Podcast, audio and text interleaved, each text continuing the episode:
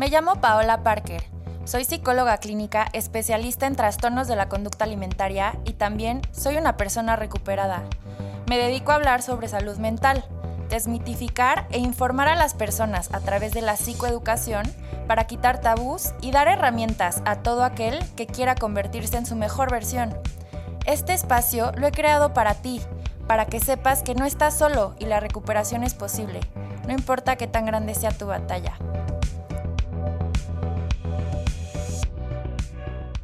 Bienvenidas y bienvenidos a este espacio que es para ti.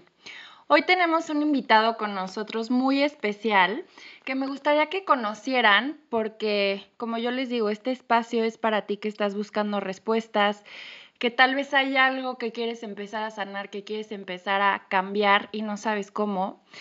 Y yo hace algunos años, en mi búsqueda de respuestas, encontré el Chinan Chikum, que estamos ahorita o vamos a estar hoy con Eduardo Cegueda, que es el fundador en México y bueno, pues yo lo empecé a aplicar a mi vida y poco a poco, con la poca o mucha información que tenía en ese momento, empecé a ver cambios. Creo que es, es una, pues, es una herramienta, es una disciplina, es una ciencia. Bueno, ahorita Eduardo nos va a compartir, muy sanadora.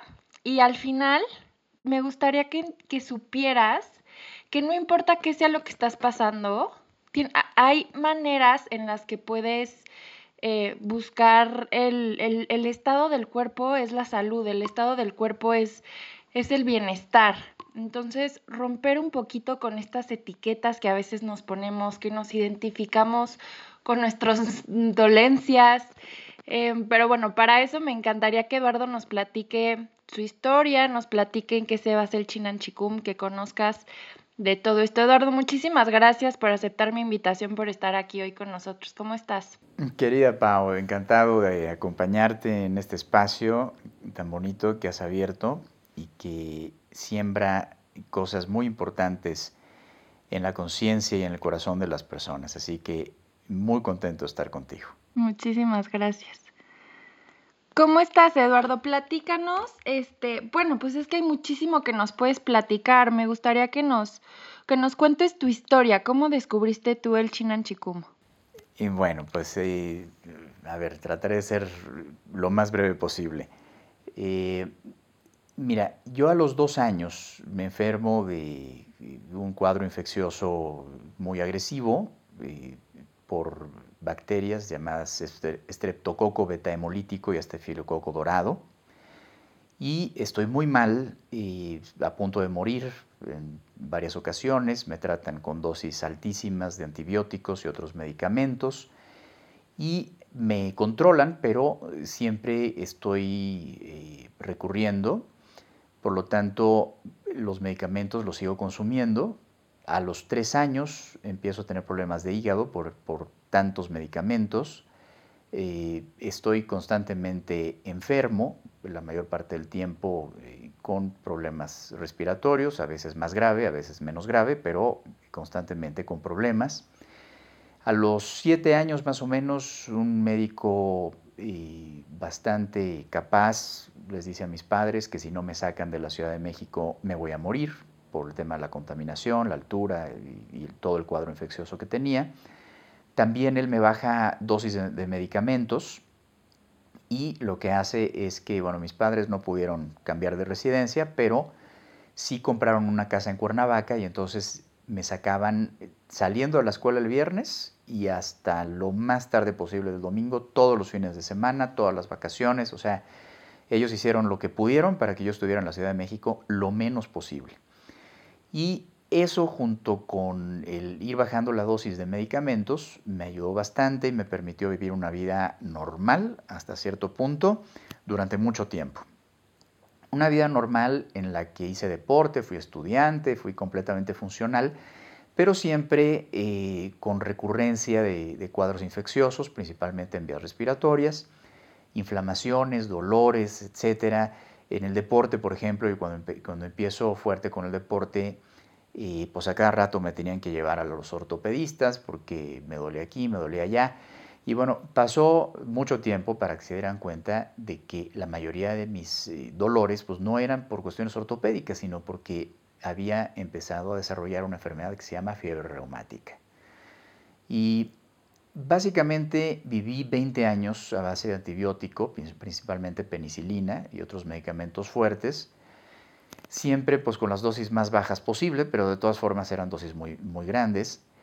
Y eh, de alguna forma yo pensé que así me lo iba a poder llevar. Eh, la fiebre reumática no es una enfermedad, eh, en mi caso, que los doctores dijeran que se me fuera a quitar, simplemente que íbamos a poder controlar.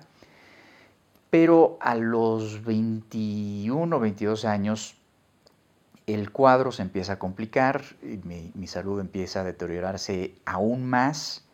Voy perdiendo muchísima fuerza, y empiezo a bajar muchísimo de peso, las inflamaciones se incrementan, los dolores se incrementan, empiezo a tener eh, brotes de acné muy, muy fuertes en, la piel, evidentemente, empiezo a tener eh, un cuadro de fatiga crónica fulminante, problemas de sueño tremendos, este, y bueno, yo empiezo a sentir que, la vida se me está yendo, se me está escapando, empiezo a sentir que mis órganos internos eh, se empiezan a, colapsar. Yo, por la enfermedad y por, mi forma de ser, siempre tuve una curiosidad espiritual muy fuerte y siempre medité y siempre hice muchas prácticas que me conectaron mucho con mi cuerpo.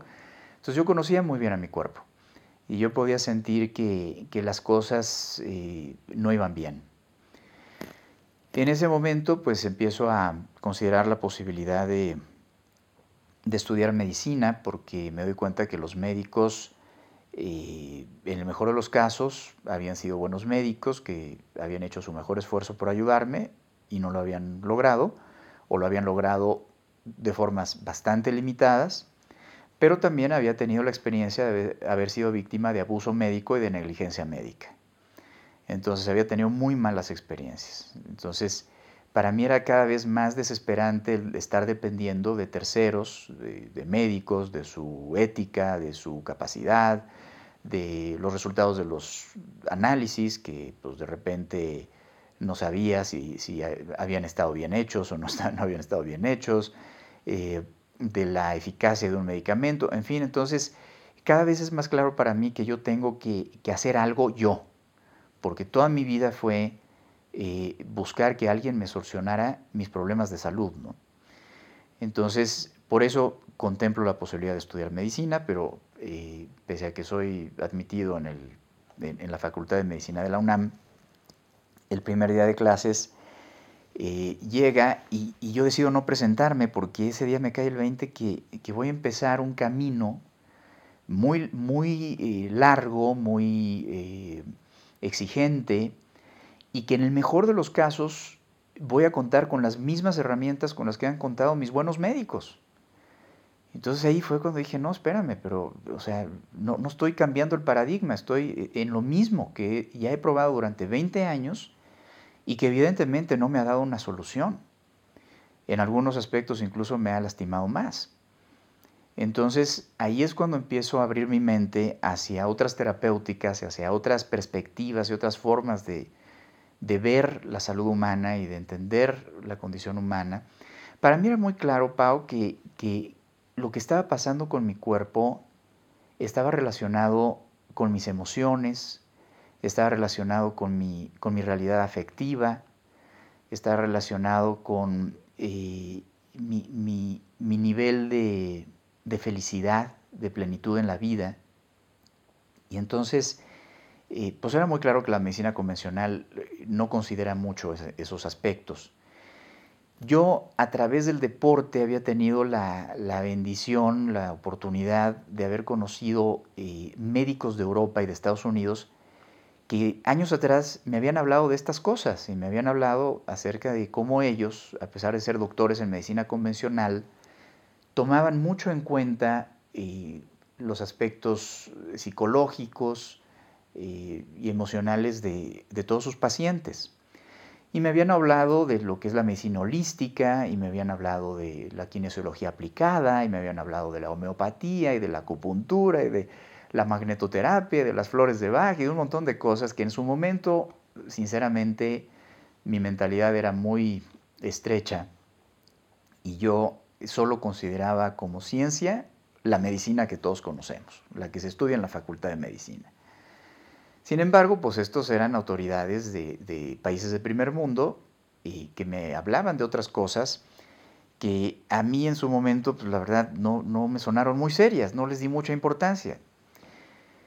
Pero ante la situación, pues empecé a voltear hacia esas posibilidades, me empecé a, acercar a ellos, eh, viví un tiempo en Estados Unidos estudiando estas terapéuticas, no nada más eh, como, como paciente convencional, sino realmente eh, ahondando en el tema, porque algo que sí me pasó después del último tratamiento convencional, que me hizo mucho, mucho daño, yo salí furioso con la medicina convencional y decidí que no me iba a volver a someter a un tratamiento de ningún tipo sin hacerme yo completamente responsable de lo que pudiera pasar. Ya la responsabilidad no era del médico, era mía y para eso pues yo tenía que estudiar y tenía que documentarme y tenía que estar muy seguro de que lo que iba a hacer valía la pena intentarlo, asumir el riesgo. Porque todo tiene un riesgo. Entonces, eh, pues así empiezo otra etapa de mi vida en la que estoy luchando por, por, si no recuperar mi salud, por lo menos entender qué era lo que me estaba pasando, porque ahora que me dedico a ayudar a tanta gente que, tiene problemas de salud, eh, pues descubro que lo que a mí me pasó no fue una excepción. Eh, un médico te dice una cosa, otro te dice exactamente lo contrario, ambos dicen que están en lo cierto y tú te vuelves loco. Tú como paciente no sabes a quién hacerle caso, uno te dice que te tiene que operar, el otro te dice que ni se te ocurra y, no sabes qué hacer. Entonces, eh, aquí yo, yo me clavé, me puse a estudiar, me asesoré de la gente más capacitada eh, que tuve a mi alcance y empieza un camino en el que me voy dando cuenta pues que sí, la medicina convencional es, es, una gran herramienta cuando es bien manejada, cuando es bien trabajada, pero no es la única herramienta, hay otras que también dan resultados. Yo vi a mucha gente obtener resultados con esas otras terapéuticas, sin embargo, a mí no me funcionaba absolutamente nada. De tal forma que llega un momento en el que unos investigadores en Europa se enteran de mi caso, les llama la atención eh, y me invitan a someterme a un protocolo de, de trabajo y de investigación en Europa porque me consideran un reto profesional ellos me dicen, mira, eres un caso atípico que no ha respondido bien absolutamente a nada y nos interesa que vengas a Europa para que nosotros te estudiemos, te tratemos, no te prometemos que te vamos a curar, lo cual a mí me, eh, me pareció una, una expresión eh, muy clara de su ética, de su honestidad, ¿no? porque ellos sí fueron muy sinceros conmigo y me dijeron, no te podemos prometer que te vamos a curar, pero sí, sí queremos entender qué está pasando y si te prometemos que vamos a hacer nuestro mejor esfuerzo. Entonces, pues me fui a Europa con todos los gastos pagados, eh, como, como, parte de un protocolo de, de, investigación. Y, este, y bueno, yo estoy ahí eh, varios meses entrando con ellos a los laboratorios, a hacer mis estudios de sangre, a hacer mis estudios en general. O sea, eh, muy partícipe de lo que estaba pasando, de lo que me estaban mandando y etcétera, etcétera. Eventualmente, eh, después de unos meses, me dicen, mira, ya tenemos una comprensión bastante eh, amplia, integral de, tu cuadro, de tu condición, y las cosas están muy complicadas. Tu hígado está sumamente dañado, está casi clínicamente muerto, tus riñones también han sido muy afectados, eh, tu corazón, tus pulmones, tus huesos, tu sangre. Eh, y lo que te podemos decir es que eh, todo esto es resultado de la fiebre reumática y es resultado también de la absurda cantidad de medicamentos que consumiste durante tantos años. Entonces hay una parte de tu cuadro que fue provocado por, por la infección y hay otra parte de tu cuadro que fue provocado por los medicamentos. Y además, todos los seres humanos tenemos ciertas debilidades genéticas que compartimos eh, con otros miembros de nuestra familia y que en personas saludables, pues esas debilidades genéticas no representan mayor problema, pero en un cuadro como el tuyo, eh, sí. Entonces, esos tres elementos están creando una situación que, que hace que tu vida esté realmente en riesgo. Y lo que ellos me dijeron es, no te podemos dar un, una prognosis exacta de cuánto tiempo vas a vivir, pero lo que sí te podemos decir es que en toda nuestra experiencia como investigadores, nada más hemos tenido un caso similar al tuyo, que no estaba tan mal como tú y no sobrevivió más de un año.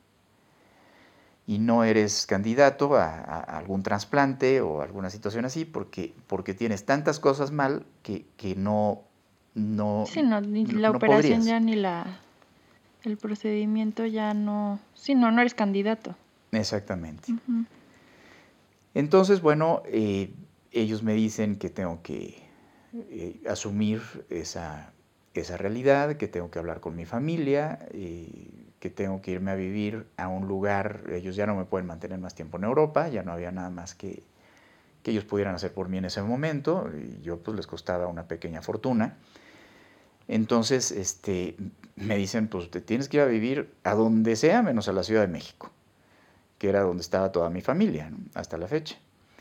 Entonces eh, me dicen, tiene que ser un lugar que esté al nivel del mar para meterle la menor cantidad de estrés posible a tu organismo, que no esté contaminado, porque la contaminación, eh, dadas tus circunstancias, bueno, es catastrófica, y que sea cálido porque mi cuerpo eh, ya casi no generaba calor.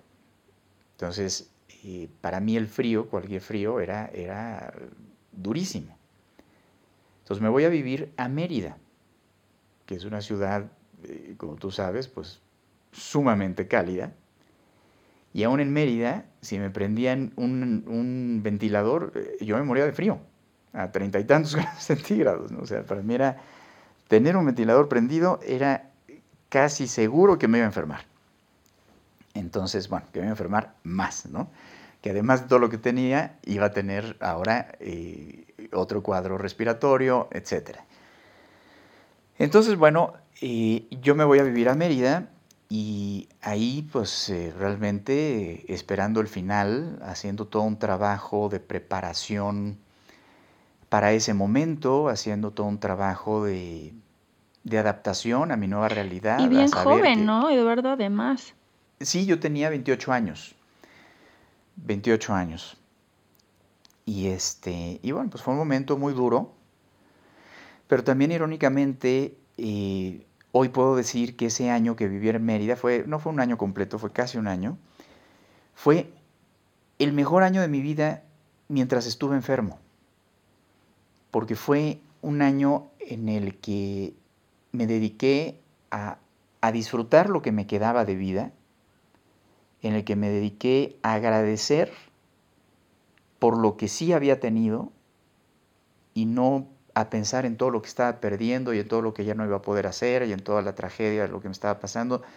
Simplemente eh, tuve la, capacidad de, de, aceptar la muerte como una realidad que a algunos nos pasa más temprano y a otros nos pasa más tarde, pero a todos nos va a llegar y que no es algo malo.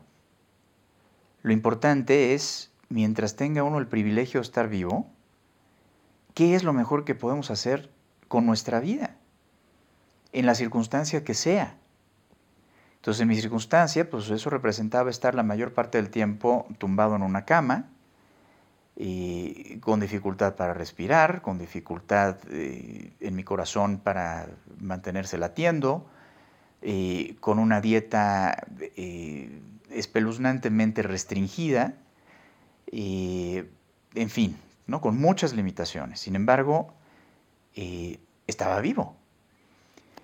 Y entonces yo decidí que mientras estuviera vivo, iba a dedicarme a, sacarle el mayor provecho a, ese privilegio, a esa oportunidad. Entonces, eh, para mí era muy claro que estar vivo significa crecer, así que me dediqué a hacer todo lo que yo pudiera hacer en esas circunstancias para crecer. crecer en conciencia, crecer en conocimiento de mí mismo, crecer en amor, crecer en perdón, crecer en gratitud, crecer en capacidad de ser de servicio, crecer en lo que, en lo que pudiera crecer y me di cuenta que es impresionante lo que se puede crecer tumbado en una cama. Cuando uno pensaría, bueno, pero es que no puedo hacer nada, no, puedo, hacer, puedo uno hacer muchísimo. Entonces, eh, pues hice mis cartas de, de, despedida toda la gente que era importante para mí en mi vida eh, y, fue una experiencia eh, maravillosa dar, darme cuenta que pese a que ninguna de mis relaciones había sido perfecta, a la hora de estarme despidiendo, a la hora de, decirle a la gente lo que realmente era importante que les dijera, en ninguna de mis cartas había un reproche. Todo era gratitud. Te, eh, das cuenta que, todas esas cosas que, te afectan y que te lastiman y que eh, son expectativas no cumplidas y al final de cuentas son tonterías. Y lo importante es toda la belleza y el amor y la riqueza y el aprendizaje que, cada persona te puede dar, si, tienes la capacidad de, recibirlo, claro, si estás en, la disposición. Exacto. Entonces fue un ejercicio bellísimo, ¿no? Y, duro, ¿no? Duro, sí, porque, porque pues no, no, es fácil la situación, pero, pero sin embargo muy bello. Y luego fue eh, pues conforme las cosas se iban complicando cada vez más, eh, sentir que el final está muy cerca y entonces es apreciar cada cosa que te ofrece la vida como nunca en mi vida lo había hecho. Entonces, cada aroma, cada, cada cosa que veía en mis ojos, cada color, cada textura, o sea, e, e, el, poder ver un color, digo, yo soy pintor y soy fotógrafo, entonces tal vez porque soy muy visual, ¿no? Pero de, repente el poder ver el azul del cielo y decir qué cosa tan, tan increíblemente bella, que a lo mejor mañana ya no voy a poder ver jamás, o sea, a partir de mañana ya no, ya no voy a estar aquí. Entonces, así con cada aroma, así con cada sabor, así con cada vez que yo podía escuchar la voz de mi madre en el teléfono, así con cada abrazo que yo podía compartir con una persona linda que, estuviera cerca de mí en ese momento, la sonrisa con un extraño, eh, una canción, el trino de un ave, bueno, eh, puede sonar muy, este, no sé, eh, ridículo quizá, pero, pero en esos momentos es cuando realmente, yo, yo digo que aprendí a vivir en el momento en el que me enfrenté con la muerte. Porque ahí es donde, donde tienes la perspectiva, donde te, cae el 20 que esto de estar vivos es un ratitito. Te dure lo que te dure. Es un momentito. Y en, esa época además falleció mi abuelita de 99 años. Y, o sea, pasaron muchas cosas, pero, pero ahí es cuando, te cae el 20 que dices, híjole, o sea, la vida te dure lo que te dure. Es un regalo, es un privilegio y es un instante. Y entonces, de pronto, pues me doy cuenta que estoy experimentando un nivel de plenitud que nunca en mi vida había experimentado. En medio del dolor, en medio de la carencia, en medio de, muchas cosas, de la lejanía, eh, de mi familia y de, un montón de problemas, pero en el ejercicio de apreciar todas esas cosas increíbles que, que son gratis y que las tenemos ahí todo el tiempo por el simple hecho de estar vivos, yo me empecé a sentir inmensamente pleno e inmensamente feliz e inmensamente agradecido y me di cuenta que no me hacía falta absolutamente nada, que, el hecho de estar vivo es más que suficiente y, estaba listo para partir. Y en ese momento un médico holandés con el que yo había estado en tratamientos que nunca habían funcionado, pero con el que mantenía una amistad, un contacto, una comunicación, eh, me platica que, había estado en China, en el hospital más grande del mundo libre de medicamentos, y que había visto lo más impresionante que había visto en su vida. Un hospital en donde la gente se curaba haciendo ejercicio. Unos ejercicios físicos tremendamente sencillos, que hasta personas de edad avanzada, enfermas, podían hacer. Y unos ejercicios mentales también tremendamente sencillos, que, realmente eh, cuando los aprendes pues, te parece que, sería imposible que eso pudiera disparar un cambio fisiológico.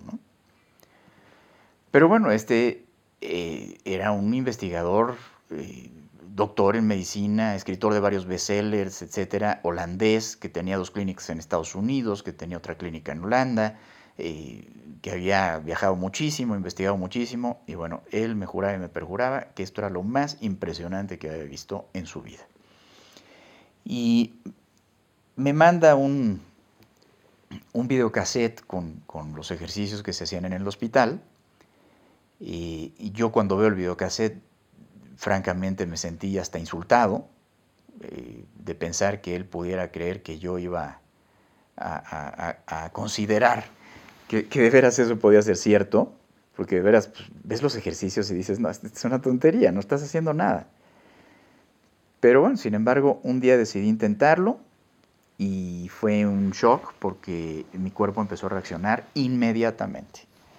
Eh, no de manera agradable, al contrario, me puse muy mal, pero lo que me llamó muchísimo la atención fue que, o sea, a mí me habían operado, había tenido tratamientos sumamente agresivos y nunca mi cuerpo había reaccionado de una manera tan inmediata y tan clara y tan fuerte ante ningún tipo de intervención, ante ningún tipo de tratamiento. Aquí yo había hecho un ejercicio de 15 minutos y en mi cuerpo empezaron a pasar cosas que no te voy a platicar porque no quiero asustar a nadie, pero empezaron a pasar cosas durísimas. Entonces, incluso eh, la primera vez dije, no, no puede ser, o sea, no, puedo creer que, que, por hacer algo tan, tan simple esté pasando algo tan fuerte. Entonces lo intenté al siguiente día y volvió a pasar, y al siguiente día y volvió a pasar, hasta que fue absolutamente claro que de veras lo, que disparaba esas cosas que me estaban pasando eran esos ejercicios tan sencillos de sesión de 15 minutos, ¿eh? no creas que, entraba yo en niveles de meditación profunda durante horas y horas, no, no, o sea, 15 minutos de hacer unos, ejercicios súper simples. Entonces, bueno, por supuesto me asusté, pero, pero más que miedo me dio curiosidad. Entonces dije, este, bueno, ya me voy a morir, eso es un hecho, realmente yo ya estaba muy hecho a esa idea, pero yo decidí que mientras estuviera vivo iba a crecer. Entonces, ¿en dónde veo más crecimiento? ¿En quedarme tumbado en esta cama hasta el final de mis días? ¿O en irme a China a investigar qué rayos está pasando? ¿Por qué mi cuerpo está reaccionando así? Yo no sé si la gente de se cure o no se cure. Eh, aunque se cure, ya me había pasado con muchas otras terapéuticas, yo puedo ver en otros que se curan, pero seguro a mí no me va a servir porque esa había sido mi experiencia durante 30 años casi. Y, eh, pero al menos más, más eh, documentado y más enterado, sí me voy a morir. Y eso fue lo que me hizo decidir irme a China. Yo decidí irme a China a, a, ver si de veras la gente se curaba, a, a ver por qué mi cuerpo había reaccionado como había reaccionado, qué es lo que pasa en el cuerpo cuando haces esos ejercicios, qué es lo que pasa en el cuerpo cuando, cuando tu mente la manejas de, esa forma. Eh, y, bueno, pues eh, llego a China eh, en 1999, yo llegué en un milenio y, regresé en otro, estuve ahí hasta el año 2000 y aprendo este sistema que se llama China en Chikung, que es la única herramienta utilizada en el hospital más grande del mundo libre de medicamentos. Y lo que te puedo decir es que China fue muy difícil, fue una experiencia muy complicada, muy confrontadora para mí. Eh, sin embargo, bueno, aprendo todo esto. Yo en China nunca me sentí mejor, nunca vi nada que me convenciera o que me pareciera verdaderamente extraordinario. Pero bueno, ya estaba ahí y yo eh, algo que sí siempre he tenido es que he sido muy eh, obsesivo, muy cuidadoso, muy orientado al detalle, eh, muy autoexigente. Entonces yo dije, bueno, ya estoy aquí y ahora sí que, pues lo que pase primero, o termino de aprender o, me quedo en la, en la raya, ¿no? Pero, pero yo no renuncio porque ya estoy aquí. Y la única forma de saber si esto funciona o no funciona, pues va a ser aprendiéndolo bien y, usándolo bien. Entonces, bueno, a pesar de que en China eh, todo era muy diferente a como yo me lo imaginé y no pasó nada que, me, me, diera mayor esperanza, yo decidí perseverar hasta completar mi instrucción e incluso eh, mi maestra, que tuve la, pues el privilegio de, que todo mi entrenamiento haya sido eh, dirigido por una gran autoridad en China, que es la maestra Wang, que es la, gran maestra al pie de la montaña más sagrada de China.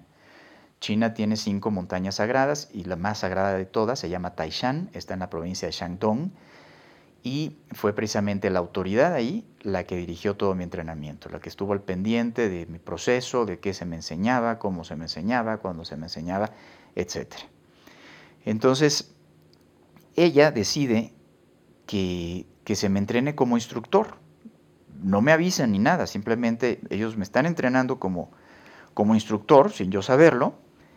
Y, el día que me dice que, yo voy a enseñar Chin en Chikung, pues casi me voy de espaldas porque eh, yo no sabía si se trataba de una confusión, si, si, ella pensaba que yo quería ser instructor de Chin en Chikung o algo por el estilo, cuando yo estaba realmente pues, ni siquiera puedo seguir luchando por salvar mi vida, porque, porque de veras eh, yo, yo digo que en ese momento era escéptico hasta de las matemáticas. Yo no estaba en China pensando que me iba a curar.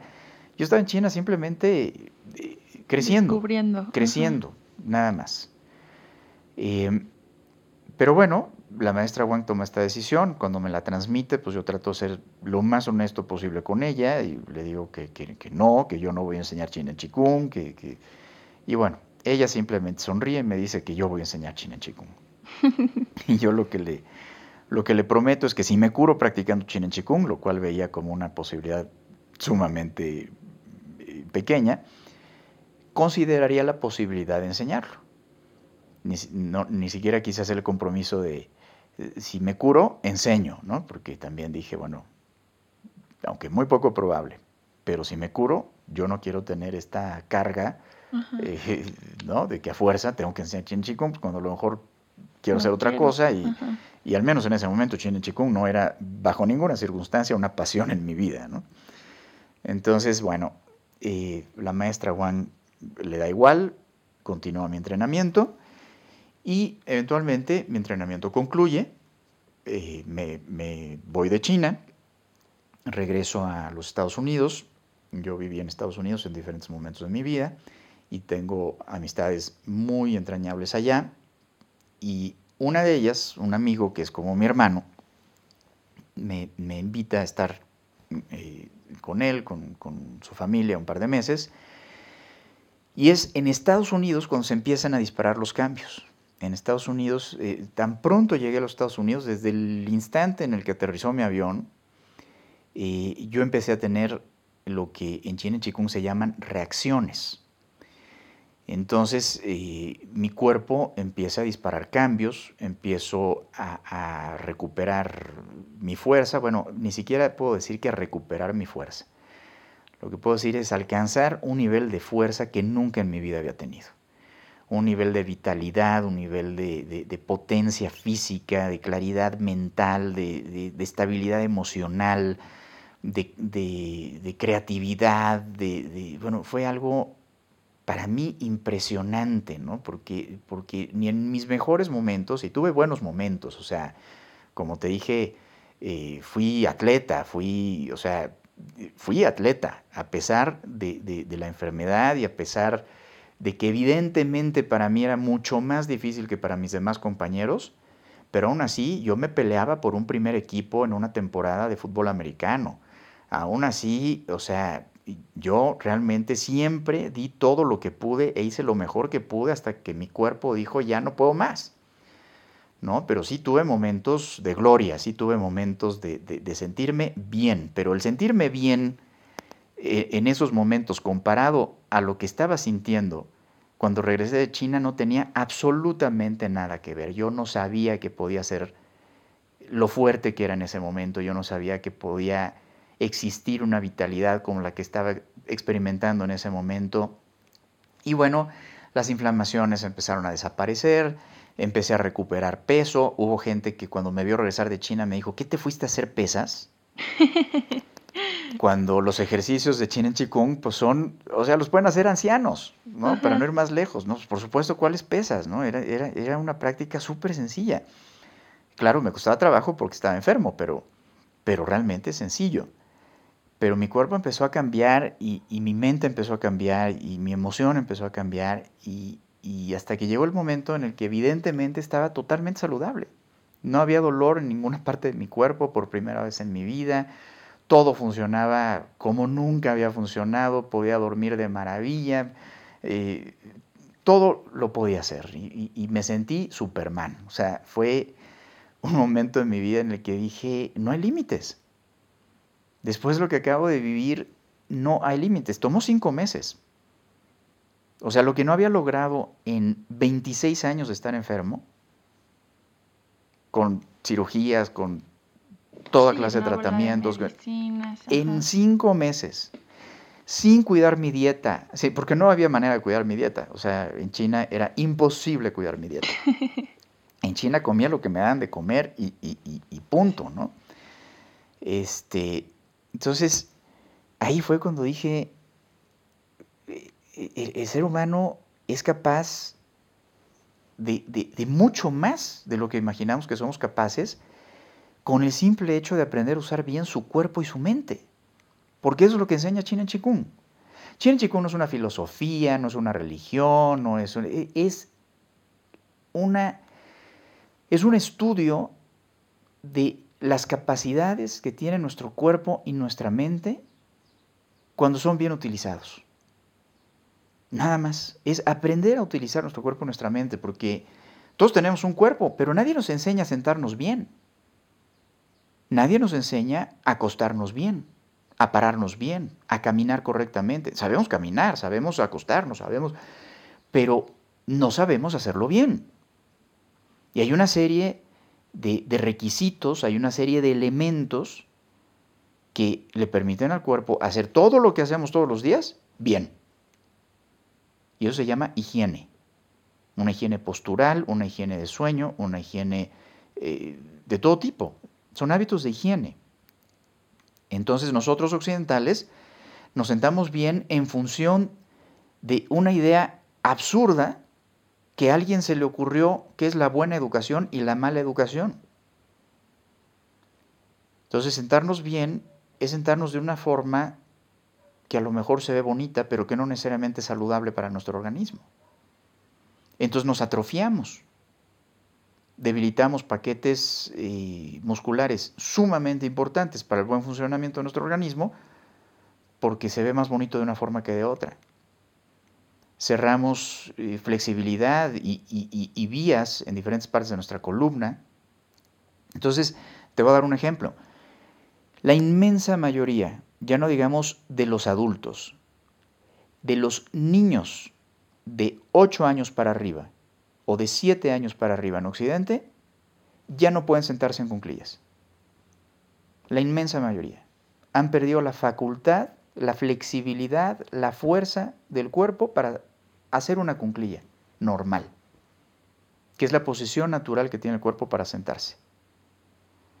Un indígena de cualquier raza, de cualquier cultura, de cualquier complexión, de cualquier edad, se sienta en cunclillas a descansar, a hacer artesanías, a, preparar sus alimentos.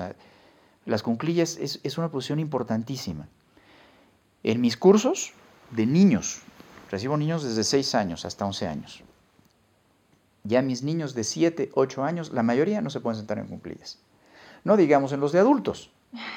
mis cursos de adultos, eh, eh, en donde tengo de 150 a 300 personas, el 98%, el 99% ya no se puede sentar en cunclillas. Entonces es un ejemplo, pero así como pasa con el cuerpo, también pasa con la mente. En la escuela nos atiborran la mente de información y de fechas y de nombres y de cualquier cantidad de tonterías, que bueno, algunas tienen su nivel de importancia, por supuesto, pero nadie nos enseña a usar nuestra mente. Nuestra mente tiene facultades impresionantes. Y el cuerpo sí tiene la capacidad de, no sé si se diga reaprender o más bien desaprender, ¿no? Lo, como todo a lo que hemos sido condicionado, todo lo que hemos pensado que tenemos que hacer o las costumbres que nos alejan de, de este estado, pues, del potencial del cuerpo. Totalmente. Nuestro cuerpo es algo híjole, es, algo increíble. El, cuerpo humano, y bueno, yo te puedo decir, el, cuerpo prácticamente de cualquier criatura sobre la Tierra es el resultado de 14 mil millones de años de evolución del universo. Es, es el, resultado de, de, tantas acciones e interacciones eh, entre las fuerzas y sustancias del universo y la capacidad de transformación, de adaptación, de, corrección, de regeneración, es impresionante.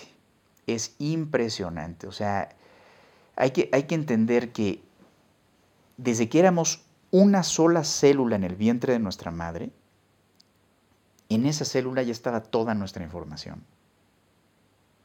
Entonces nuestro cuerpo es una expresión de sabiduría del universo verdaderamente espectacular. Entonces el cuerpo tiene facultades inexploradas por nuestros hábitos de vida y nuestras ideas, que bueno, si nosotros seguimos haciendo lo mismo que siempre hacemos, pues nuestro cuerpo seguramente se seguirá deteriorando. Pero si nosotros empezamos a entender un poquito mejor cómo funciona y empezamos a hacer cosas que despiertan esas facultades naturales que tiene el organismo de construirse a sí mismo, de diseñarse a sí mismo, de, de crearse a sí mismo, entonces es impresionante lo que se puede lograr. Entonces, si tú entras a mi canal de YouTube de Fuerza Integral y ves la sección de testimonios, pues vas a conocer personas que no tienen tiroides, pero su cuerpo está funcionando como si, como si sí tuvieran tiroides. Vas a conocer personas que, de tener osteoporosis, eh, sin cambiar su dieta, sin suplementos alimenticios, sin hacer absolutamente nada que no sea practicar Chin Chikung, pasan de osteoporosis a osteopenia y de osteopenia a una densidad ósea perfectamente normal.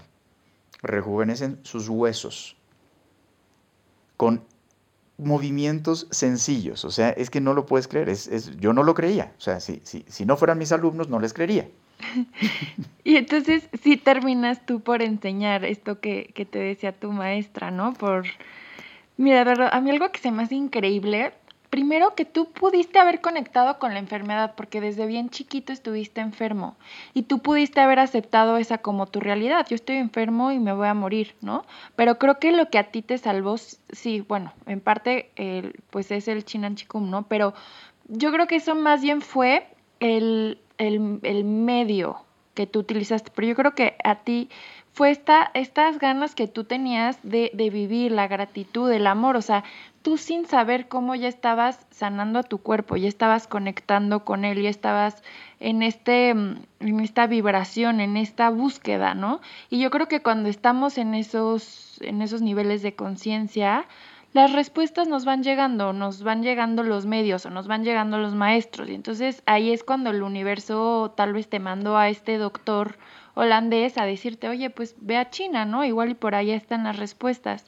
Pero si realmente tú no hubieras tenido esa necesidad de, o, o sí, esa cosquillita, esa gratitud por la vida, porque eh, en, aún, aún sabiendo que probablemente ibas a morir, estabas conectando con la vida. Y eso a mí se me hace importantísimo. Eh, tienes razón, Paula, y eso, eso muestra una gran sabiduría de tu parte a pesar de que eres tan joven, eh, lo que dices es muy importante. Pero sí me gustaría elaborarlo un poquito más. Porque, mira, yo siempre tuve un profundo amor por la vida. Y siempre aposté por la vida. Y por la salud. Y por estar bien. Y, soy una persona que desde muy chiquito tuvo enormes aspiraciones. Algunas mías, otras instaladas por, por mis padres, lo que tú quieras, pero pero siempre tuve grandes aspiraciones, siempre quise lograr grandes cosas. Y de pronto empezó a ser sumamente frustrante que yo quería cambiar al mundo y no tenía fuerzas ni para pararme de la cama para ir al baño. Entonces, sí. Eh, sí te puedo decir que, que yo quise curarme siempre, que yo quise salir adelante siempre durante 26, 27 años, yo aposté por la vida y cada tratamiento que hice, cada medicamento que consumí, cada eh, cambio en mi dieta que, probé, cada, cada cosa, la hice con una enorme esperanza de salir adelante. Pero no fue sino hasta que se acabó esa esperanza, cuando realmente me hice a la idea de que me iba a morir, cuando pude aceptar la muerte y me dejé de pelear contra la enfermedad, cuando se abrió esa puerta. Y efectivamente, quizá si no hubiera sido China Chikung, tal vez hubiera sido a través de otra cosa, no lo sé. Lo que sí te puedo decir es que de todo lo que he aprendido a lo largo de ya 50 años de vida, por mucho China en Chikung es la herramienta mejor diseñada que he conocido en mi vida. Por mucho Chin Chikung es la herramienta que a más personas les ha dado un resultado similar al mío que cualquier otra terapéutica que yo conozca. Incluso la medicina convencional, con la cual me he reconciliado. Yo no sé si sepas, pero es la tercera causa de muerte en los Estados Unidos. ¿La medicina? La medicina.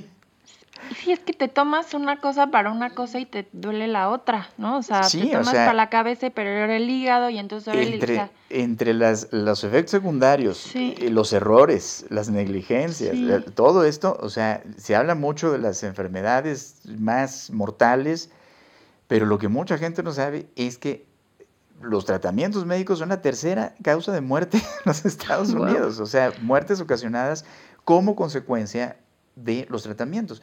Entonces, vamos, eh, hay magníficas herramientas allá afuera, hay, muchas, algunas funcionan mejor que otras, etc.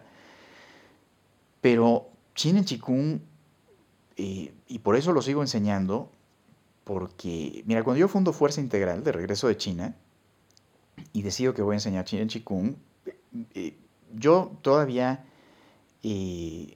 veía Chinen Chikung como algo extraordinario que tenía que compartir, evidentemente después de lo que yo viví, pues no había manera que me lo quedara para mí solo, eso hubiera sido un crimen. Entonces, por eso decidí enseñar, porque sí siento que es información que todo el mundo debe tener. Pero Fuerza Integral eh, no nace para enseñar Chinen Chikung. Fuerza Integral nace eh, como este, esta necesidad mía de mejorar al mundo de, contribuir a la mejoría de, las personas y del planeta. Y Chinen Chikung es uno de los servicios que damos para lograr ese objetivo. en ese momento, hace, estoy hablando hace 20 años, yo pensaba, si el día de mañana encuentro una herramienta mejor que el Chinen Chikung, pues entonces cerraré capítulo Chinen Chikung y, y abriré capítulo Nueva Herramienta.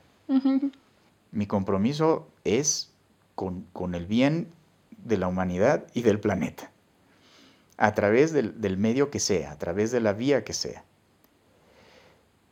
Pero bueno, eh, han pasado 20 años y por mucho Chinen Chikung sigue siendo la mejor herramienta que he conocido en mi vida. Entonces sí es una gran herramienta.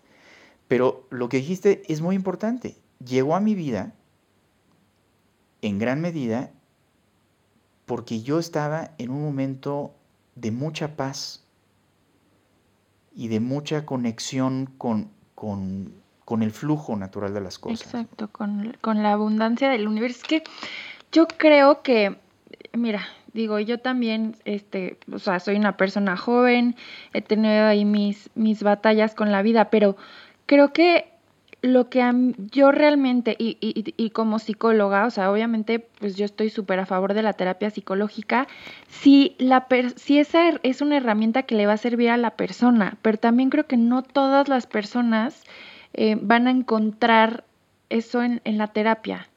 Entonces, yo por eso me abro, o sea, creo que somos seres, o sea, un doctor tal vez te va a ver nada más como la parte orgánica y como psicólogo yo por lo menos no puedo ver nada más la parte psicológica, porque sí tenemos una parte psicológica, pero también tenemos una parte orgánica, tenemos una parte eh, espiritual, tenemos una parte biológica, o sea, somos seres súper complejos y creo que cada persona también es diferente, pero al final el, el común que yo, que yo veo que que, le sirve a las personas a buscar la sanación es la gratitud, el amor, el, ¿no? O sea, como esta parte, pues sí espiritual se podría decir, y que cada quien la puede encontrar en, en, y conectar con el cuerpo, o sea, la conciencia del cuerpo, la aceptación también de, del ser, y que, bueno, hay diferentes herramientas. Sí concuerdo contigo que el Chinan Chikum tal vez no se va a comparar con, con el yoga, ¿no? O sea, o con, ¿no? Pero finalmente si una persona, el yoga es la herramienta que le funciona para, para conectar, para sentirse plena, para conectar con la gratitud, para... En ese momento tal vez está bien para esa persona y ya después igual puede ir buscando otros espacios, o puede ir buscando más crecimiento. También depende obviamente qué está viviendo cada persona. No es lo mismo una persona que tal vez tiene cuadros de ansiedad a una persona que tiene este tema de tiroides que comentabas hace rato, ¿no? O tu caso específico también. Pero creo que el, el, buscar la plenitud, el, el saber que eres merecedor de esta, o sea, que no tienes que vivir con enfermedad, porque creo que eso pasa muchas veces, Eduardo, que conectamos, ¿no? Con, con la enfermedad o con el diagnóstico que te dan. A mí me pasó muchos años, yo, yo soy la bulímica, yo tengo bulimia y, y, eso no me dejaba fluir con la vida, no me dejaba fluir con mi cuerpo, no me dejaba fluir con el amor, porque yo estaba conectando con la enfermedad. Entonces, pues este, eso es lo que, lo que me gustaría mm, ahorita transmitirte a ti que nos estás escuchando, o sea, que no importa qué sea lo que estés pasando, no tienes que, que hay soluciones, no tienes que mm, que condenarte a pesar de que tal vez te hayan dicho que no, que no, bueno, pues aquí tenemos un súper testimonio y un súper ejemplo, ¿no? De que el cuerpo es súper, o sea, tiene un potencial infinito y tú puedes tener acceso a él, ¿no? O sea, hay que conocer las herramientas y hay que acercarnos a los maestros indicados, pero puedes tener acceso a esas herramientas si tú las quieres adquirir. No, bueno, vivimos en un momento de la historia de la humanidad eh, verdaderamente privilegiado. ¿no? O sea, hoy puedes acceder a todo este conocimiento en un curso de dos días que puedes tomar en tu casa online. Wow. o sea, esto es algo fuera de serie. Yo tuve que viajar a China todavía hace 20 años y enfrentar un montón de complicaciones y demás, ¿no? Hoy lo puedes hacer en tu casa en tu casa. Con eh, la, o sea, más fácil no puede ser. Entonces sí, estamos privilegiados en, ese sentido y lo que estás diciendo es muy importante. Hoy hay una cantidad de opciones increíbles, eh, hay una cantidad increíble de opciones y de opciones increíbles también. O sea, hay muchas opciones y muy buenas opciones. Efectivamente, eh, Chien es la mejor que yo conozco, la mejor que millones de personas eh, conocemos, pero hay otras y, todas son muy respetables. Y algo muy interesante es que China Chikung, te decía, es la práctica cuerpo-mente más investigada a nivel científico en la historia. Son 20 años de protocolos, cientos de miles de personas, miles de los científicos más destacados de China. Y eh, la conclusión es que el 95% de la gente que aprende y practica China en Qigong, desde los primeros 24 días ya tiene resultados que son lo suficientemente significativos para ser considerados evidencia científica en un protocolo formal de investigación contra grupo de control randomizado. Entonces, es una herramienta verdaderamente poderosa y no hay gente a la que sí le haga y gente a la que no le haga. O sea, no es de que, bueno, a él sí le sirvió, pero a mí no. En China me decían, cuando yo no estaba teniendo resultados, según yo, porque en China, como te dije, nunca me sentí mejor, me decían, no hay manera de que practicando China en Qigong no cambies. La diferencia es que unas personas tienen resultados antes y otras después. Pero si tú practicas, los resultados van a llegar. Y no hay que, para esta persona sí y para esta no. Pero efectivamente, en diferentes momentos de la vida, te topas con diferentes prácticas, con diferentes opciones, y, y si son buenas y tú las haces, definitivamente algún beneficio te van a traer y yo tengo mucho que agradecer a, otras cosas, no solo a China Chikung, ¿no? Yo medité muchísimos años también, por ejemplo, hice muchas cosas. Pero, pero bueno, sí, sí, eh, regresando a, todo este planteamiento que estabas haciendo, yo creo que, que sí es importante reconciliarse con la enfermedad. Aceptarla no significa quedarte instalado en ella eh, porque cuando tú te dejas de pelear, entonces entras en conexión con esa abundancia de la que tú hablabas, desde donde es mucho más fácil manifestar una realidad abundante. Entonces, cuando te dejas de pelear y aceptas y dices, ok, sí tengo esto, ok, es posible que no haya solución, ok, es posible que me voy a morir, ah, ¿ahora qué hago con eso? Y entonces todas tus decisiones, tus acciones, tus cambios internos están mucho mejor dirigidos. Porque no te estás moviendo a través de la esperanza de que las cosas cambien. Te estás moviendo a través de la aceptación de tu realidad también. y de tu mayor capacidad de aprovecharla tal cual es hoy. Exacto. Porque yo me pude haber ido a China y me pude haber muerto de todas formas. Y eso también hubiera estado bien. Eso también hubiera estado bien. Sí, claro. Todos nos vamos a morir un día. Entonces la lucha no es contra la muerte, no es contra la enfermedad.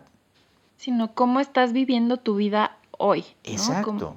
Exacto. es ¿Cómo te estás relacionando con tu cuerpo hoy? ¿Qué tanto te conectas con la vida? Y entonces es mucho más fácil que las cosas salgan bien. Pero no hay un apego, no hay una expectativa. La, vida es hoy. Yo puedo estar perfectamente saludable y salir y me atropellan. Sí. La, vida es hoy. Entonces, no, no podemos vivir la vida de hoy en función de una esperanza de lo que podría ser mañana. Sí, yo veo muchísimo en mis pacientes que, que tienen este, pues ansiedad, depresión, eh, tema de conducta alimentaria, ¿no? Entonces, cuando sea flaca ya voy a ser feliz, o cuando tenga este trabajo ya voy a ser feliz, o cuando... Y, y cuántas veces no vivimos así nuestra vida, ¿no? Como en la expectativa, en el futuro o en el pasado, es que me pasó esto y entonces por eso hoy...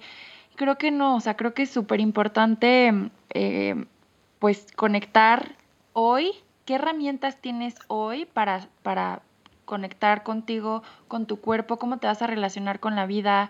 Eh, la gratitud a mí se me hace una poderosísima herramienta para, para ser feliz, para manifestar también lo que quieres en tu vida, el amor, la aceptación. Y pues bueno, son cosas que se van aprendiendo y Eduardo, pues te agradezco muchísimo. Yo creo que a todos nos dejas un mensaje, eh, bueno, que no se puede no tiene precio las, las palabras, tu experiencia que nos compartes. Gracias. Me encantaría que nos compartas tus redes sociales, tu, tu canal de YouTube, para que tú que nos estás escuchando, que estás interesada, puedas, que estás interesado, puedas contactar a, a Eduardo. Claro, con mucho gusto, Pau. Y antes de hacer eso, eh, sí quisiera nada más enfatizar algo. Chin en Chikung no es una práctica para gente enferma. Chin Chikung es un conocimiento eh, para que no importa lo bien que estés, puedas estar mucho mejor. Mucho mejor. Es despertar tus potenciales físicos, mentales y emocionales. Es el estudio, es el resultado de más de 5.000 años de estudio realizado por las personas más capaces que ha tenido la cultura china, que se han dedicado a analizar las capacidades del cuerpo y de la mente. Entonces tenemos atletas de alto rendimiento que practican Chen Qigong para romper sus mejores marcas. Tenemos Wow. eh, empresarios que- para mejorar su toma de decisiones, su capacidad de análisis. Tenemos estudiantes para mejorar sus hábitos de estudio, sus calificaciones. Con menos esfuerzo logran más, con menos tiempo eh, tienen mejores resultados. En fin, es para todos. Entonces, eso es importante enfatizarlo porque se ha hecho tan famoso por los protocolos de investigación en enfermedades Claro. que la gente cree que es para gente enferma. Pero no, el China Chikung es para todos. Entonces, bueno, eh, habiendo aclarado lo anterior, eh, nos pueden encontrar en www.fuerzaintegral.com, fuerzaintegral.com. En todas las redes sociales estamos como Fuerza Integral. YouTube, tenemos un canal padrísimo de YouTube con mucha información muy valiosa. Tenemos eh, Facebook, por supuesto, Instagram, Twitter, todo. todo. En todos lados estamos como Fuerza Integral. ¿En dónde está Eduardo? Porque yo me acuerdo que yo escuchaba un podcast que tenías. Está en la página, ¿no? El, el- mi podcast está en, en- en Spotify, Ah, está, en, está en. Apple Podcast, está en nuestro sitio de internet, está en nuestra app, está en todas partes. Ah, buenísimo. sí, sí, está en nuestro canal de YouTube también. Sí, sí, ahí está el podcast. Buenísimo. Pues muchísimas gracias, Eduardo. Te agradezco muchísimo por, por estar aquí compartiendo con nosotros. Encantado, Em, querida Pau. Muchísimas gracias a ti que nos estás escuchando. Gracias a Local Agencia y a Radio 11. Recuerda seguirme en mis redes sociales arroba psicoparker y a darme follow en, en el podcast, en Spotify. También estoy en Apple Podcast. Cualquier cosa sabes que me puedes escribir y con muchísimo gusto te respondo. Y nos vemos el siguiente jueves para un episodio más. ¿Te identificas? Yo te acompaño.